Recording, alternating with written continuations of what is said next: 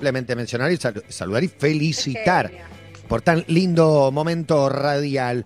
Tiendamia.com te trae cuotas sin interés para comprar productos de Amazon, de eBay, de Walmart. No solo lo compras en pesos, sino que hasta este domingo, 25 de octubre, compras con tres cuotas sin interés pagando con naranja y recibís a los 10 días. Termo Stanley 2.800 mangos. Ahí arranca EcoDot 5000, Playmobil desde 3000, tablet desde 10000, notebook desde 40000 pesos, libros con envío gratis y millones de productos más, todo con tiendamia.com, el mundo a tu puerta.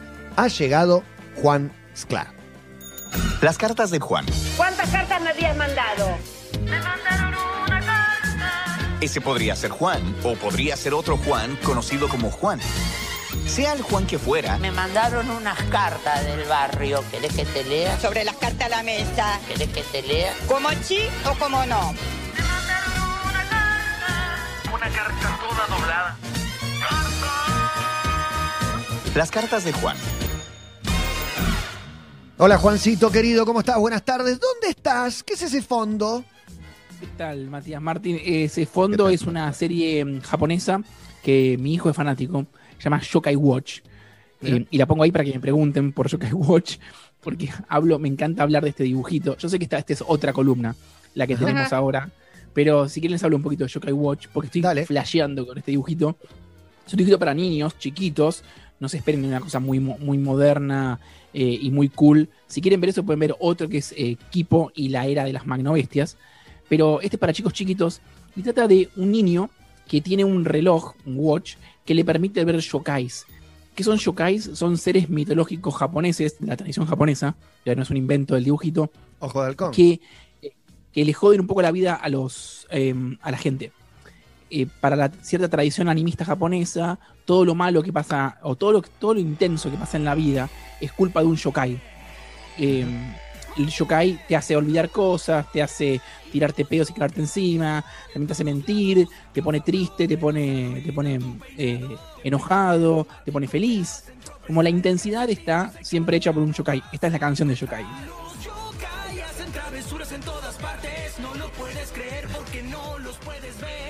No los puedes creer porque no lo puedes ver. El yokai es un ser invisible que hace las travesuras y que eso de algún modo exime al humano de las cagadas que se manda, ¿no? Esto está en casi todas las culturas tienen una forma de explicar eso. Los griegos tenían la intervención psíquica. No estás caliente, es que Afrodita se metió, no es Claro. que tenés ganas de pelearte, es que se metió Ares, bueno, y así. Lo mismo, la misma mentira que hacemos nosotros con el inconsciente. Es como no, en realidad eh, no soy yo. O con el alcohol. Sí, Estaba bueno, re borracha. Bueno, cualquier complejo cosa. estos pibes, ¿eh? ¿Dónde quedaron los supercampeones? Un partido de fútbol, la cosa sana, la Le familia. puse, le puse los supercampeones y se cagó de embole. Y me dijo, Sí, tipo, o sea, no, tiene un ritmo los supercampeones súper lento, súper hablado, no le interesó lo más mínimo. Entonces la joda con Yokai Watch es que el nene lo que tiene que hacer es ir, ver a los yokai. Hay un problema y tiene que solucionar el problema de un humano a través de la solución del problema del yokai. Básicamente mi hijo es fanático de un dibujito que el nene es un psicólogo. Y me parece increíble que, eh, digo, igual aguante, ¿no? Eh, Cagarse a palos, Steve Huga, el tiro de tigre, eh, y los tiros, y, lo- y Power Rangers, lo que quieras. Pero mi hijo ve un dibujito cuya gran aventura es solucionar los problemas de la psiquis humana. Y eso a mí me, me parece conmovedor. Está espectacular. Igual hay, hay, algo en, la, en las nuevas temáticas, en los nuevos contenidos. El otro día lo escuchaba a, un columnista de Sexito muy bueno, a Damián Silverstein, hablando de videojuegos. Y decía, hay un juego muy lindo ahora, que es un nene que tiene como que llevar almas en pena, que no lograron ir al otro mundo. Vos decís, para, no es demasiado, viste, como meter en esos viajes a los pibes, pero bueno, se ve que está como muy, muy copado con eso. Sí, sí, para mí está buenísimo. No quiero saber qué va a pasar con. Porque además, como mi hijo es muy charlatán yo también, me pongo a hablar y le empiezo a contar esto. Y le digo entonces que eh, el pibe de Yokai, Nathan, es como el abuelo Daniel, que es psicólogo. Entonces, eh, em- hablamos del psicólogo, que es como el doctor del, del alma. Bueno, ah, todo Qué eso. loco me parece- tener un abuelo Daniel, psicólogo, ¿no? Cómo van cambiando los nombres de los abuelos. Claro, sí, ya no hay más, eh, hay menos Enríquez, ya Sí. no quedan tantos, tantos Robertos. y Son más padres los aparecer- Enrique. O no sé, Sí, váyalo a saber. claro. Pero igual me motivaba eh, un poco en, en el paso del tiempo y el adolescente que fuiste y el niño que fuiste, es como que el paso a la, a la paternidad es encontrarte de vuelta con un montón de conflictos. No, no es que no querés que, que tu hijo viva las cosas que tiene que vivir, tiene que ser rebelde, se va a rebelar contra vos, te va a bardear a vos. Pero uno, en el afán de protegerlo, es como si un poco quisieras cortarle, no sé, evitarle malos momentos. Los malos momentos son, no hay nada más eh, que te enseñe más que, atravesar alguna crisis. No sé cómo te llevas vos cuando, digo, cuando lo vas a retar, ¿te acordás del que eras? ¿O, o no conviene? Sí. Pero me acuerdo del que soy. Tengo un conflicto muy recurrente que es. Me siento mal cuando lo tengo que retar por cosas que yo sigo haciendo a, los a los 37 Bueno, una vez a un amigo, un amigo que lo cagó a pedos al hijo porque, no sé, se le cayó un vaso o algo. Digo, ¿y si se te cae a vos? Se- O sea, se le cayó, no es que no lo hizo, no lo tiró a propósito, ¿viste? De- Pará. No, además la, la cadena de reto. De repente, mi hijo se manda una, yo lo reto, y a los 34 segundos estoy haciendo lo mismo, y mi Ah. mujer me está diciendo, che, no hagas tal cosa. Entonces, eh, digo, no solo me cuesta retar a, a mi Juan aniñado, como me cuesta, a veces quiero decirle, sí, ¿sabes qué? Salgamos a la calle a hacer mierda todo y que nos venga a buscar tu madre y la policía, y ya fue. Pero bueno, Claro, está, está la idea de bajarle un mensaje piola, pero hay días que dice, el mundo es una mierda, es totalmente injusto todo, rompamos todo. Es que es el punto, qué hipócrita que es educar, porque le- querés que sea mejor que vos. Entonces ya no podés solamente educar con tu ejemplo, estás instaurando reglas que intentan que tu hijo sea un humano mejor que vos. Y eso genera, a mí me genera un conflicto psíquico muy difícil de sobrellevar. Incluso con los, con los ahora con, él está con los jueguitos y empezó a jugar jueguitos online. Y, ¿Y cómo lo dijo, le "Mirá, cortás ahí? Porque obviamente ese problema está en, en todos lados. ¿Cuál es el límite? Antes el límite era, no sé si más fácil, pero era, era más cómodo establecer porque todos los horarios de salida le limitaban el tiempo. Ahora estar 24 horas adentro y estar frente a una pantalla todo el tiempo, es muy difícil saber cuántas son las horas de, de ocio y de juego. Sobre todo porque el que quiere estar 24.000 horas jugando los jueguitos, soy yo también. Entonces a veces digo, bueno, ya fue rienda suelta, noche de jueguitos, y es la una de la mañana, estamos los dos jugando, cada uno en su pantalla o los dos juntos, y tiene que venir de vuelta la madre y decir, "Vos, che, ¿qué están haciendo? Pobre la madre, la madre, la Pobre una insalubre. Entré ahí, en un- cuarto, una, una cáscara de banana tirada y dos huevones con una tablet Sí. y una computadora Y- jugando los jueguitos. Y una madre diciendo, prefiero ir a entubar ocho pacientes que seguir viendo esto. Totalmente, no, se va, se va aliviada a, a intubar gente con COVID. Como, se va, pe- pero, con- pero Corro menos peligro, corro Se menos va, peligro intubando a esa gente. Se va feliz en su bicicleta diciendo chao, sáquenme estos dos chabones de encima y, a- y al otro de cinco meses que grita y que quiere chupar teta todo el santo día. No, no, esto, la, la casa es como un- una especie de guerra contra, contra la pobre madre que escapa, nos ama, pero escapa también de nosotros un poco. Muy bien. ¿Y tenemos una carta hoy, eh, querido Juan? Tenemos una carta que, tenemos una carta hoy. Estoy, eh, estoy con la temática del pasado, estoy con la temática de la educación, eh, y estoy con la temática de mis conflictos. Así que eh, estuve mucho hablando con mi compañero de banco. Le mando un saludo a Ah, Nico ¿sí? Castelli, que estuvo.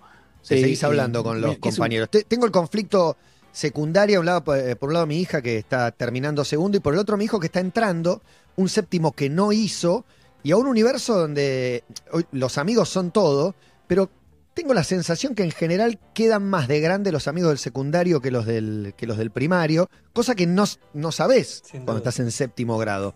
Eh, y, y que por otro lado es medio ingrato decirlo también. Pero bueno, en ese conflicto de si separan los amigos, va con los amigos, Digo, le, le quiero marcar los amigos nuevos del secundario.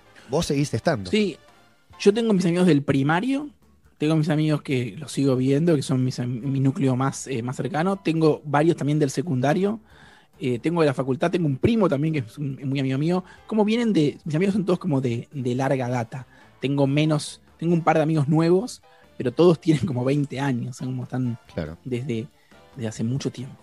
Así que em, me acordé de mi profesora de lengua de tercer año.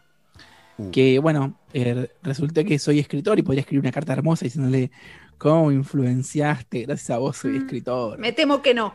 Temo. Bien, así que acá va mi, acá va mi carta para mi profesora de lengua de secundario. Estimada profesora Virginia Carrasco, probablemente no me recuerdes, Fuiste mi profesora de lengua en 1999, tercer año, quinta división, turno tarde, Escuela Superior de Comercio, Carlos Pellegrini.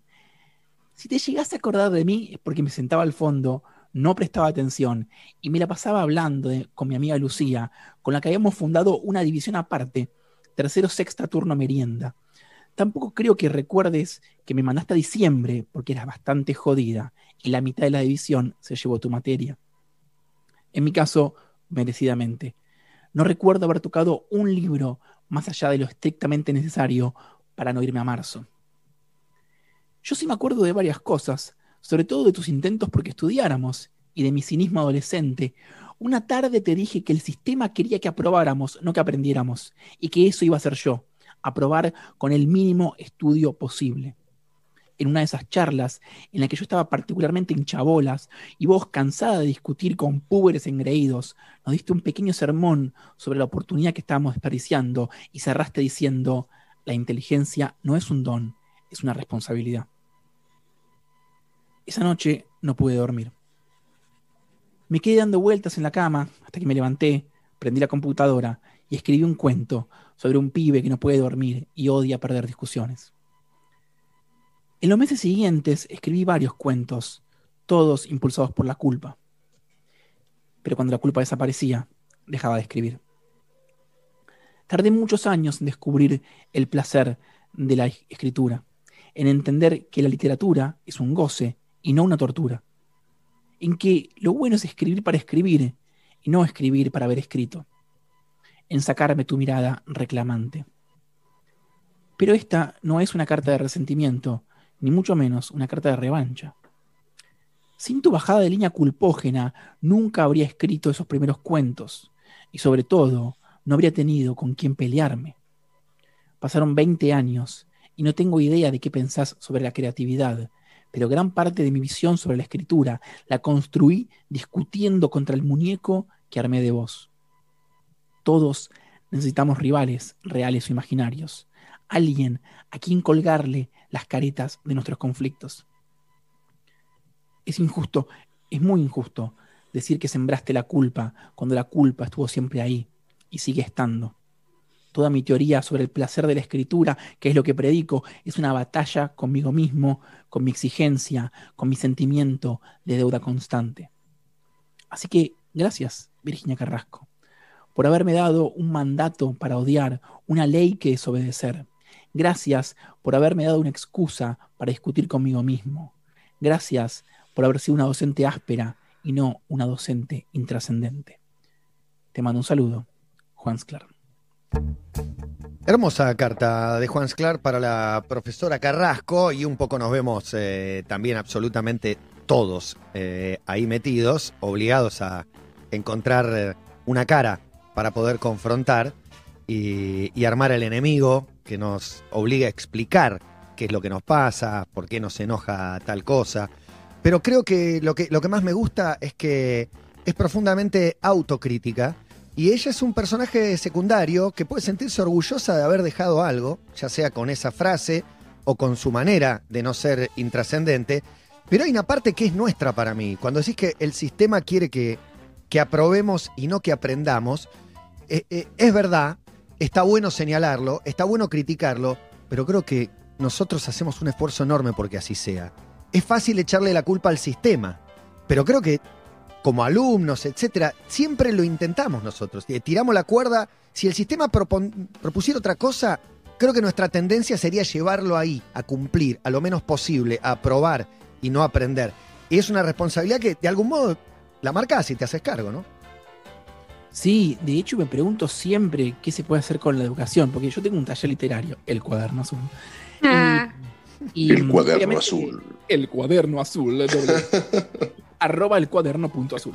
Curso. El cuaderno abierto. Cursos sí, también tenemos cuaderno abierto. Sí, todo el tiempo. Tenemos uno de morbo ahora, tenemos uno de sexo, tenemos de todo. Bien. Bien. Eh, vendemos, ¿no? Eh, y, y enseñamos algo que tiene que ver con el juego, con el placer, con el disfrute, con todo eso. Igual cuando la gente le decís, eh, tomá, disfrutá, a veces te dicen, anda a la mierda. Y tipo, no quieren, como, o sea, tomase libre, tomá, disfrutá, tomás lo que quieras. Igual eh, decimos como, eh, no quiero, esto es una pena.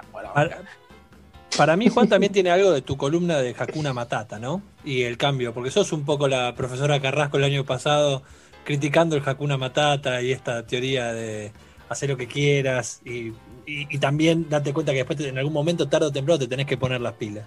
Obviamente, pero yo lo que siempre dudo y me pregunto, me sé que lo que decís vos y lo que decía Matías va para ese lado, es ¿cómo haces para que un pibe no desperdicie su tiempo y su talento? ¿Qué hay que hacer? ¿Se puede hacer algo? Pero ¿para qué es desperdiciar? Digo, me parece que, ¿qué querés? Que sea un nene prodigio. Tal vez si vos escribías desde más temprano, ya te hinchabas y después hoy no querías hacerlo. Me parece que parte de lo que uno va construyendo es eso. Y, y- y, digo, como que, no sé, uno de grande puede decir, ay, con el talento que tiene, bueno, pero prefiere estar jugando. No me parece que esté desperdiciando. Pero, pero por ahí debería haber estado jugando y no eh, encerrado en un colegio. Igual iba pocas horas por día, no sé. Y fui a un buen colegio, estoy contento con el PL, no tengo nada que reclamarle. Pero fueron muchas horas sentado ahí, medio al pedo. Una vez con mi compañero de banco, le mando otro saludo a Washington que estuvo enfermo, eh, nos desafiamos a mirar el reloj durante toda la hora de clase. ¡Qué hastío! la clase de, una clase de historia, un profesor que tenía un apodo medio, medio irreproducible hoy en día, y, eh, y miramos el reloj durante la, no sé si duraba una hora y veinte, duraba la, la- la clase. Seguramente, sí. Esa hora, más allá de que, no sé, yo ahora filosofe sobre eh, eh, la elasticidad del tiempo, la percepción de los minutos, no sé para qué me puede servir. Seguro, digo, yo sé que todo vuelve y todo puede ser usado, pero fue una hora y media tirada a la basura, te lo juro por Dios. Y sí. Y qué sé yo, y quizás eh, nos- eh, me quedan, obviamente, digo, mis amigos, afectos, algo de conocimiento, las frases de los profesores que me caían mal, pero mm, quizás podemos hacer otra cosa con, con la educación eh, formal, industrializada. A veces pienso No, que no, sí. que, que lo mejor quizás es que siga existiendo una, una educación así y yo tenga mi taller donde simplemente eh, yo soy como el tío jodón de la educación. Que otro sea el, el padre áspero que enseña a sumar y a restar y la diferencia entre sujeto y predicado y por qué no va una coma en el medio y después yo vengan a mi taller y hagan lo que quieran y flasheen lo que sea. Igual también me la paso diciendo una y otra vez que no va coma entre el punto sujeto y el predicado, así que tampoco funciona del todo. El temita, el temita gramatical. No lo sé, estoy completamente perdido al respecto de esta temática, pero completamente perdido. Para mí sí, la educación necesita actualizarse, eso me parece que no tenemos ninguna duda. Eh, y los estímulos, me parece que también eh, los chicos tienen que, o, o mejor dicho, los educadores y los padres tienen que responder más a, a cómo ven que los chicos van viviendo esos estímulos, ¿no? Que en lugar de agruparlos en una, en una clase y que todos hagan lo mismo, fíjate para dónde va ese pibe y agruparlo con pibes que tengan eh, los gustos similares, búsquedas similares, me parece mejor, ¿no? Eso me parece muy flashero. Ya en sala de cuatro eh, te das cuenta que hay pibes que le gusta una cosa y que tienen habilidades para. Yo entiendo que tienen que hacer todo. Pero hay compañeritos de mi hijo que te dibujan la figura humana con fondo, con mil cosas. Y, mi, y Goran hace tipo. Cuatro palitos, se aburrió. Al mismo tiempo, mi hijo relata, digo, eh, recita poemas de 10 estrofas de memoria. Y, y los, obviamente que los filmamos y le mandamos a los abuelos y todos. Y hay otros pibes que, tipo, ni les interesa, como, pero hasta les da paja hablar. Está lleno de ¿Y, y habilidades. qué harías. ¿Y qué harías con esto? Porque meter una No sé, no especialización sé. a los cuatro medio que no va, va a cambiar seguramente. Lo que te gustaba a los cuatro, por ahí a los ocho no, y a los doce nada que ver, y a los 16 no, y a los 18 te metiste en una carrera y a los 20 la dejaste. Digo, eh, está En bueno. los 30 arrancaste otra. Mirá, pero si mi hijo no termina haciendo algo en su vida relacionado con la palabra oral o escrita, me, me, o sea, me juego el huevo derecho. No, casi decís, a me decepcionaría, me decepcionaría. Eh, y ahí está la carga que le estás metiendo un camión, una tonelada en la espalda. Pobre pibe. Lo desearé, hijo de puta, más es mejor que escribas un buen libro. Trompadas. Quiero ser policía y me llevo muy bien con la palabra escrita en el celular. Quiere ser policía. ¿Puedes creer que dijo quiero Ah, ser policía ¿serio? el otro día? Y no dije Sí. nada, porque si le llego a decir, mirá, no queremos que seas ¿Qué es la policía para él? No, para vos no, No. ¿eh? Para vos medio me imagino, para él. Para él, eh, los que, es, unos que los que persiguen a los malos. eh, él está Son los buenos, claro. Los que te cuidan. Está en, está en esa, como, no, él, él quiere ejercer poder. Él dice, Ah. eh, estoy cansado de que los grandes digan todo y los nenes no, digan, no digamos nada, y estoy cansado de que el presidente me dé órdenes. Está medio anticuarentena, Goran. Y bueno, lógico. Pero sí, más en este momento donde prohíben, ahora el bondi no, ahora esto no, ahora lo otro, el teatro no. Bueno, está bien que se cae. Además, nosotros medio que le echamos el bardo a Alberto y, bueno, hay cuarentena, no se puede salir. ¿Por qué? Y porque lo dice el presidente Alberto Fernández. Está recaliente con Alberto Fernández. ¿Te acuerdas cuando, ¿te acuerdas cuando a Alberto le mandaban dibujitos? Sí, sí. Sí. Que decía, me mandaron dibujitos ya, ahora lo que le deben estar mandando, ¿no? No, o sea, él, él lo, lo detesta, lo detesta a Alberto y además también- Estos palitos con sangre son de Goran. Claro. Además, como mi hijo es contrera y la abuela es de izquierda y la mamá también, entonces él, dije, él dijo que, votó a Fabricio Bacri. Está bien, está bien. Y se robó la, y se robó la, la- la boleta en el cuarto oscuro porque entró conmigo y andaba por, y andaba por todo el jardín. En mi- el jardín al que va es un jardín público bastante politizado, con una línea bastante fuerte, y, eh, y de repente él andaba por todos lados con su boleta de Fabricio Bacri. Él votó a Fabricio y que, y, y- y que en la casa, y como yo hablaba con la maestra, me dijo, bueno, está bien. Yo sé que hay maestras que son como, tienen una posición más fuerte, de izquierda. Esto es sala de cuatro, ¿no? Y dice, no, a mí me da lo mismo que usted, usted se llama Cristas. Y yo dije, no, bueno, mire, yo no, no sé, si mi, hijo, mi hijo votó a Fabricio Bacri, yo no, eh, no lo voté, qué sé yo. Eh, Yo también lo hubiese votado a Fabricio. ¿eh? Fabricio. Eh, Entonces mi hijo está muy contrera y no, o sea, no entiendo al final si lo que yo hago sirve para que haga, para que haga lo contrario o para que haga lo que. no, no te juro que esta es la columna donde más perdido y en la tiniebla estoy. Bueno, pero esa es la lección. Eso es lo que no le puedes decir a tu hijo. Como, no sé si todo esto que te estoy enseñando y te digo sirve para algo. Claro, no sé si al final deberías jugar a la, todo el día a la tablet y ser gamer y facturar en dólares y hacerte rico jugando al Fortnite. ¿Qué sé yo? sé, No, yo lo que tiene que- lo que tiene que aprender. Es que los papás no tienen todas las respuestas. Lo que pasa es que haces todo lo posible para demostrarle que las tenés todas No. las 24 horas del día. Todo el tiempo le estás contestando cosas y enseñando y explicando. Y después le decís, mira que yo no entiendo nada en realidad. ¿eh? Y dice, ¿cómo no entendés nada? No, no, pero Matías, no, el otro día nos agarró y nos dijo, ¿esto es educar? No. Me dijo, esto no es educar. Esto, o sea, ustedes me están. de- est- empezó con un planteo de que esto tiene cuatro años. Me dijo, esto no es Claro, vos querés que apruebe, que apruebe la infancia, no que aprenda. Yo quiero que me, quiero que me haga caso, yo quiero que me haga caso. No puedo vivir más con un bolchevique de cuatro años todo el día haciendo piquete, todo el día. Pero ¿te das cuenta que si fuese así, serías vos el único piquetero de la casa? ¿Vos ahora tenés un cómplice también? Te No, rescata. qué cómplice, tengo, tengo otra, tengo otra facción. Claro. los- se, abrió la CTA. Él era la, la CGT, era un sindicalista y le salió la CTA al lado. Es un quilombo. Para- Y para mí, y para mí todavía falta lo peor. Porque el que está con 5 o 6 meses, ese va a cargar la molotov en la mano. Para mí ese va a ser No, mucho. no. Ya te está torturando, así que date una idea. No, para mí, Pero- más tranquilos. No, Ahora, igual. Todos esperamos que, que los hijos sean talentosos y que, y que se destaquen en lo que quieran hacer, pero ¿no cabe la posibilidad de que, no sé, algún chico quiera ser empleado administrativo? O sea, Sí. todo el que... Porque hay un montón de gente que va a terminar laburando de eso y, y está mal. La pregunta No, es no. esa, como... eh, No, ¿Es alguien que no respondió ninguna vocación o que no tuvo eh, un llamado a, a la pasión de hacer algo que lo estimule? Y la vocación todavía es algo copado, pero la ambición yo creo que genera muchísimo dolor.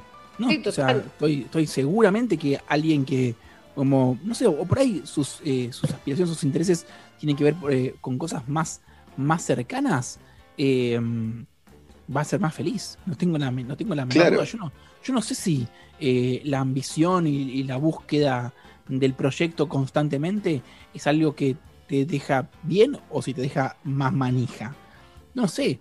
Incluso, digo, pensá que gente que está cada vez más, a- más arriba, ves cada vez más infelicidad y más psicofármaco. Hablo del Ujú. poder, hablo del arte, hablo del deporte.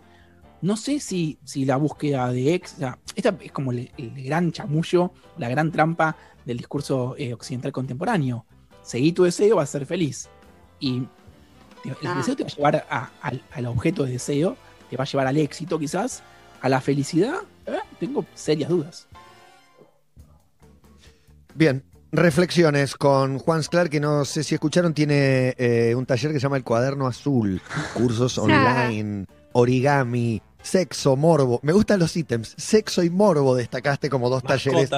Que Es que hicimos uno, hicimos uno de sexo, de, ahora hacemos un seminario de sexo de cuatro encuentros, y ahora vamos a hacer uno de un encuentro de morbo con Luz Vítolo, la autora de La lógica del daño, eh, todo dedicado a sangre, deformidades, enfermedades, Porque, muerte. para, en, en el otro, cuando hiciste el de sexo, pusieron una pareja de, de porno, de chicas, Sí, eh, de- actrices- de- act- actrices sí, porno.